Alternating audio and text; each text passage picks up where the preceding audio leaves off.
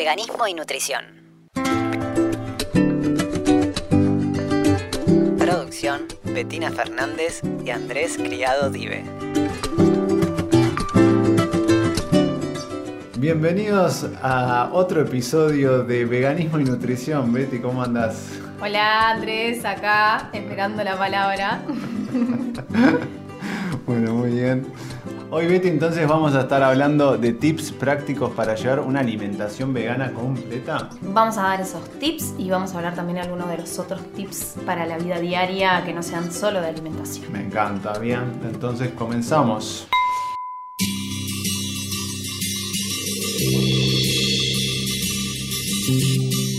¿Cuáles serían esos tips entonces para tener esa alimentación? Bueno, primero que nada, el primer tip, pero que en realidad no necesariamente para llevar una alimentación vegana en particular, sino para llevar una alimentación completa, es que cocinemos varias porciones y que guardemos para el otro día.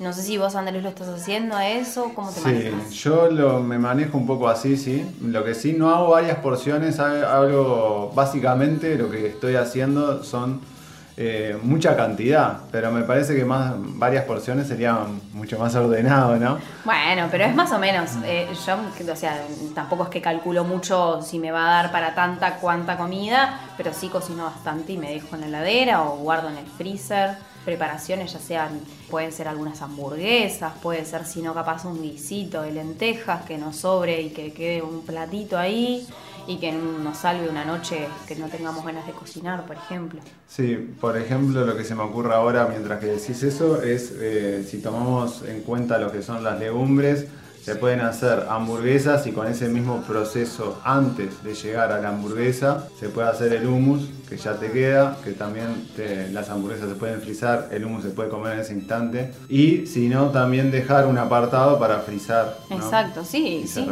Tal cual. Sin dudas eso es una de las cosas que hago también. Otra de las cosas que son muy importantes cuando hablamos de, de completar el plato, tenemos que tener esas legumbres y por lo tanto lo que siempre recomiendo es que dejemos legumbres en remojo sin pensar en el motivo por el cual estamos dejando, o sea, sin pensar si va a ser para un guiso, si va a ser para una hamburguesa o va a ser para un salteado de verduras, pero siempre tenerlas ahí. Ah, pero cuando decís, por ejemplo, remojo, que supongamos que yo la remojo una noche, al otro día me olvidé de hacerlas, ya ahí también habría que cambiarle el agua, ¿no? Colarlas y remojarlas nuevamente. Exacto, sería lo más adecuado, sí, podemos si no congelarlas ya activadas o remojadas, por decirlo de una manera.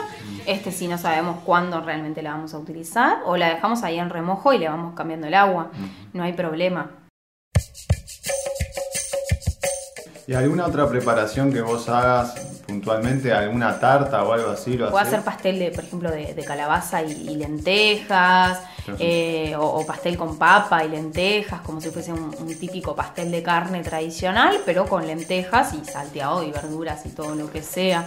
Porque eso, o sea, eso sí se puede congelar, pero hay, que ver también porque la papa no, que no queda muy bien, después el calabacín dependiendo del agua que tenga. Pero sí, es una cosa que se puede hacer con legumbres, con cualquier tipo de legumbres. Después las otras cosas que están buenas tener para cumplir con ese tema de las legumbres es que siempre haya o proteína de soja texturizada, por ejemplo, que es una que no necesitamos remojarla. También la otra es tener harina de, de garbanzos o de arvejas, que también no las tenemos que cocinar y por lo tanto siempre nos sacan de un apuro. Y bueno, el tofu sin dudas es importantísimo tenerlo, nos saca de un apuro tremendo. Y también la levadura nutricional para, para aumentar el valor proteico de nuestras preparaciones de una forma sencilla. Pero el tofu así preparado ya en la heladera, ¿cuánto me dura? Eh, depende de dónde lo compres, porque hay algunos que duran capaz 3, 4 días, depende también si es fresco o, si tiene conservantes. Una, vez ya cocido, también estaría durando la heladera. Ah, sí, dos, dos, dos días, capaz que no mucho más de dos días, este, porque pierde mucha agua, viste, el tofu. Pero lo que tiene es que no, necesitas cocinarlo para poder, para poder comerlo. Yo muchas veces lo que hago es picarlo en cuadraditos, le agrego aceite de lino, por ejemplo, para aportar ahí un poquito más de omega 3. Le pongo algunas veces pimienta blanca, sal, orégano y puede ser que le, ponga algún poquito de, levadura nutricional a eso. Eso mismo lo puedes comer así, en una ensalada o con un arroz y no necesitas cocinarlo porque ya está hecho eso. Gran tip, grande. Cosas fáciles sí, ahí. al toque, ahí está. va. Sí, contundente, porque con el tofu es eso, ¿no? Pasa a ser una ensalada como que te llena realmente. Claro, claro. Y aparte es súper fácil de comer. o sea. Y en esto que decías, entonces, aparte del tofu y de las legumbres que estábamos hablando, estaría bueno como que también tener un stock de harinas, ¿no? Eh, harinas de maíz, por ejemplo, también, no sé si harina de arroz, pero por ejemplo, sí tener arroz integral, eh, harina de garbanzo, ¿no? Exacto, sí, sí, sí. Igual, igual que eh, la pasta integral, todo eso está buenísimo porque lo que está bueno de la organización es que si nosotros lo tenemos, no vamos a salir corriendo a, a descubrir qué es lo que vamos a comer, sino que ya podemos inventar algo con lo que tenemos en la alacena. Claro, mijo también se me ocurre, quinoa. El trigo burgol, que Ah, mirá. el trigo burgol no necesitas Mirá. cocinarlo. Ese es un golazo, ahí va, tipo agua Caliente. caliente, chao, ping. Ahí en remojo un ratito. Estaba fantástico porque bien comida árabe, fácil, se hacen dos segundos con un poco de lechuga, lo podés poner adentro también si tenés un... Otra cosa que se me ocurre es tener como esto, ¿no?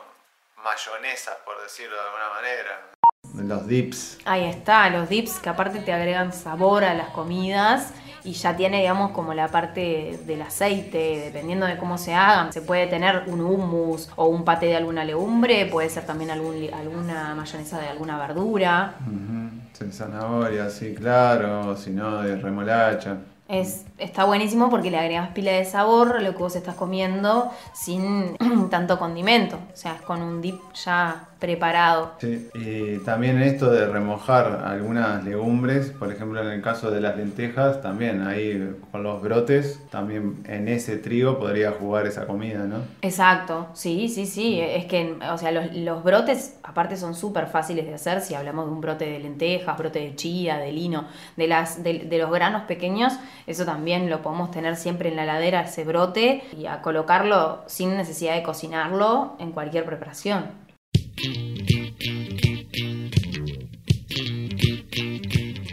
Otro tip nutricional saludable va a ser que tengamos siempre en la heladera verduras, que se puedan consumir rápidamente y que no sea necesario cocinarlas. Por ejemplo, tomate, lechuga, eh, rúcula. Siempre intentar tener las hojas verdes lavadas en un tupper o en algún lugar donde pueda ser fácil tenerlas y no tener que lavarlas en el momento, porque se nos van las ganas. Claro, es llegar de la feria y empezar a lavar lo verde. Alguna cosa se puede frizar, cualquier cosa, ¿no? Exacto, la selga, la espinaca, si no la vamos a usar en el momento y sabemos que siempre nos pasa que se marchita, bueno, la picamos, la dejamos en un tapercito que podemos reutilizar de los que ya hemos comprado quizás y la dejamos en el freezer Sí, sí. tranquilamente. Eh, Después la vas incluyendo en cualquier tipo de comida. Ahora, si como de noche eso o como de día, me hace lo mismo mi organismo, depende de la persona. Y eso va a depender de la persona, de la digestión, cuál es lo mejor. Qué es lo mejor para cada uno. Siempre va a ser mejor no irse a dormir con el estómago lleno porque vamos a tener un descanso di- con dificultades quizás. Pero la realidad es que indiferente la verdura si se come al mediodía, si se come de noche, eso dependiendo de cada organismo, cómo, cómo se maneja, cómo se expresa el organismo. La verdura es de estación también principalmente, ¿no? Exacto. Como para estar ahí alineado. Bien ahí, Andrés. Ya ¿Cómo que- vas aprendiendo, eh? Sí, sí. Si es posible orgánico, Uf. genial. Ah. Si es posible eh, de estación, mejor. Todo eso lo que va a hacer es, con todo esto lo que hacemos es contribuir, claro, a la economía local, a la economía de Uruguay y a los cultivos que son más amigables con nuestro medio ambiente, porque cada temporada es de cada verdura, de cada vegetal. Y nos hace mejor a nosotros. Y nos hace mejor a nosotros. Es más verdadero lo que estamos consumiendo. Exacto, es así. ¿No? Después hay que elegir, ¿no? O sea, si, si las frutas o las verduras no son de estación, pero nosotros tenemos muchas ganas de comerlas, y bueno, elegimos. Tampoco es que es algo que esté prohibido, pero sí la idea de, de consumir local, de intentar elegir los productos que tengan menor espaque, por ejemplo, o alimentos más naturales, ¿no? Que van a, ser justamente los que nos lleven, nos den, digamos, la nutrición que, el cuerpo necesita. Sí, sí. Aparte lo fundamental acá es tener como una alimentación vegana completa, pero también estamos como tirando estas cuestiones de hacerlo más rápido, ¿no? Y en eso también va el bolsillo de cada uno, las actividades de cada uno. Entonces es eso, cada uno tiene la posibilidad de elegir frente a, a las circunstancias que se encuentre. Pero bueno, con estas cositas capaz que es un poco más fácil. Lo que sí, otro de los tips así importantes a tener en cuenta es que las frutas y los frutos secos siempre tienen que estar al alcance. Si nosotros tenemos las frutas y los frutos secos vamos a tener un snack saludable y completo, porque en realidad podemos tener un bolloncito en la mochila, un poquito de frutos secos o maní, por ejemplo, eh, o una fruta guardada en la mochila o en la cartera o en, la- en el frutero, pero tenerlo al alcance, ¿viste? Porque si no difícil. Bien, y con eso justo que estás nombrando, por ejemplo, ¿no? Eso de tenerlo al alcance, ¿le hace bien a mi cuerpo que yo a cada ratito me esté mandando algún frutito seco, algo de eso, no dejarlo de como descansar un poquito a... Sí, esas o sea, cosas? eso va a depender, como digo, de También cada de organismo. cada. Pero sí, es bueno algunas veces dejarlo capaz descansar un poco, ¿no? Ah. Digo, si, si no hay apetito, si no hay hambre, Claro. este, esperemos que entonces nuestro cuerpo se exprese y, y- y deje, nos deje elegir qué comemos, ¿no? No, Claro. que, no comer por comer. No escuchen, no estamos hablando para ustedes, Pero estamos hay- hablando para nosotros. Pero hay A vos cosas que estás ahí, están re del otro lado del micrófono, ¿A, quién le hablo? acá, a ellos, al futuro. Ahí hay gente. Hay gente del futuro.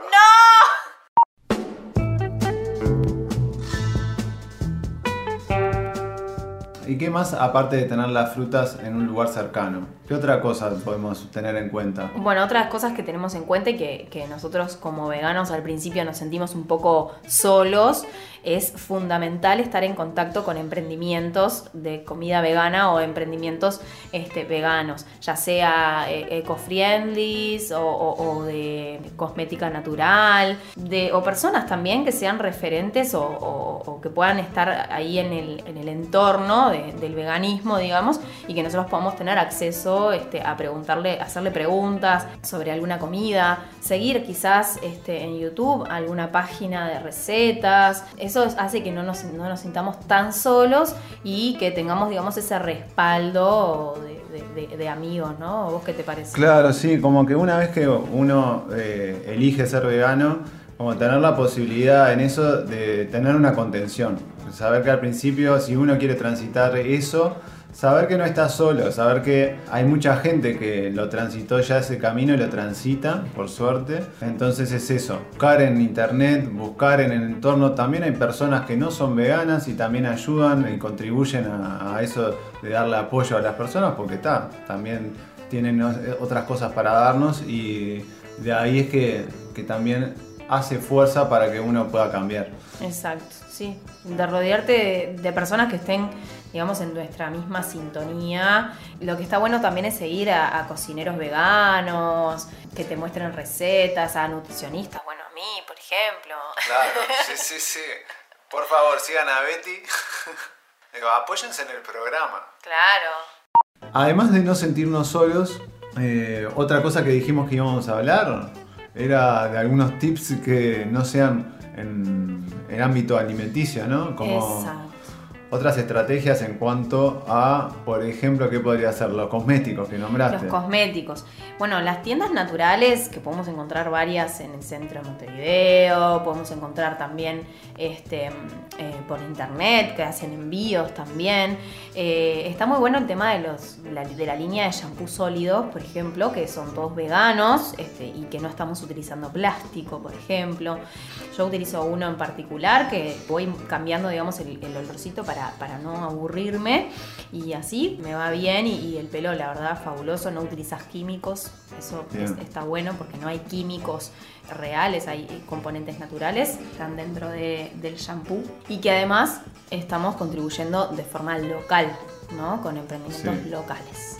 Eh, otras cosas que estoy pensando aparte de la alimentación, bueno, temas de vestimenta, a veces también, bueno, si puedo elegir no usar un cuero, ¿no? Que es la piel del animal, también mejor. Eso hay distintas marcas que, que lo pueden proporcionar también ir viendo en, en, esas cuestiones, de repente pensar en second hand si tengo que elegir en eso, de repente. De esa manera estoy como no eligiendo a que esa industria por lo menos se esté reproduciendo, saliéndome un poco de otra manera. Claro, también aparte de ahí estamos también contribuyendo de forma mm, lineal con el medio ambiente porque no estamos adquiriendo un producto nuevo, mm. sino que ya uno utilizado. Este, no, no hay que tampoco quemarse la cabeza, ¿no? Digo, es, no es, eh, lo más fácil es encontrar cosas que no sean de cuero, justamente, porque si bien en Uruguay este, es un país de, de ganaderos, digamos, y es complicado porque hay mucho calzado de cuero, hay un montón que no lo son. Es un proceso, básicamente, ¿no? Claro, es un proceso. Siempre se empieza por, por lo más rápido o lo más fácil para cada uno y después se van incorporando otras, otros niveles, por decirlo de una manera, porque también de una, si queremos cambiar eh, en nuestra casa completamente, es difícil y todavía más si vivimos con personas, porque al menos la pasta de diente, eh, bueno, o el shampoo capaz que lo compramos en conjunto con otras sí, personas. detergentes, no sé. Hay que ver, hay que ver. Este, y también, no necesariamente tenemos que ir por el jabón natural, también hay, hay jabones de coco y glicerina que venden en cualquier supermercado, si, si, es que queremos hacer las compras ahí. Yo lo que les recomiendo es siempre hacer las compras en una tienda natural donde estemos concentrando todo. Capaz que nos puede llegar a salir un poco más caro alguna que otra cosa, pero podemos ir intercalando en qué este, lugar compramos estos alimentos pero les recomiendo evitar los supermercados porque muchas veces están llenos de alimentos ultraprocesados que nos confunden a la hora de comprar. Sí, además que en eso de que nos confunden hacen pensar de que lo vegano es caro. Eso ya viendo lo que, lo que estuvo pasando en los programas anteriores, ya sabemos que no, pero bueno, para reafirmarlo, ¿no? Claro, si uno va a un supermercado, por lo general le hacen el mini sector de veganos o de comidas naturales. Entonces, en ese caso lo que hacen es como elevar el precio del producto y uno se queda con la sensación de que en realidad si quiere consumir esos productos puntuales salen súper caros. Y no es así. En otros lugares son más económicos. Exacto. Son más económicos porque van justamente a un público que no es específicamente vegano, es un público en general que utiliza esos productos este, en su vida cotidiana. Mm. Digo, las tiendas, las tiendas naturales no es que sean vegetarianas o veganas, pero sí tienen alimentos que tienen menor costo, que están más baratos, y todavía si vamos a, mayoristas, mm. más, más baratos todavía. Tal cual hay que tratar de no enloquecerse y creo que con estas opciones que fuimos nombrando también y uno con el camino que va haciendo, eh, es de esa manera que se va integrando y dándose cuenta que en realidad no está tan lejano ser vegano, es como algo súper accesible que va a contribuir en, en su forma de vida como lo ha hecho por lo menos en la mía. A mí también, me ha cambiado la vida por completo. Conclusión final, yo creo, Andrés, la unión hace la fuerza. Yo diría que ya estaríamos cerrando el programa de hoy con todo esto, con esto tan lindo. Sí, sí, sí, cerrando ya. Desde acá les mando un saludo enorme y nos vemos en el próximo episodio. Nos vemos. Chau. Chau. Veganismo y nutrición. Producción, Betina Fernández y Andrés Criado Dive.